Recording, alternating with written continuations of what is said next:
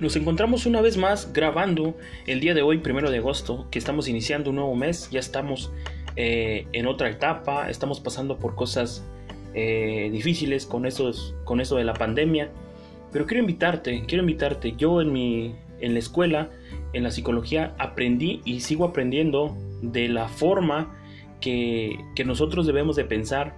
Si tú tienes un pensamiento positivo, puedes crear cosas positivas. Si tú tienes un pensamiento negativo, vas a crear cosas negativas. Te invito a que te pongas a pensar que todo es posible en esta vida. Te mando un abrazo, tu amigo Luis Alberto Gómez Sánchez, desde Ocosingo, Chiapas. Un abrazo.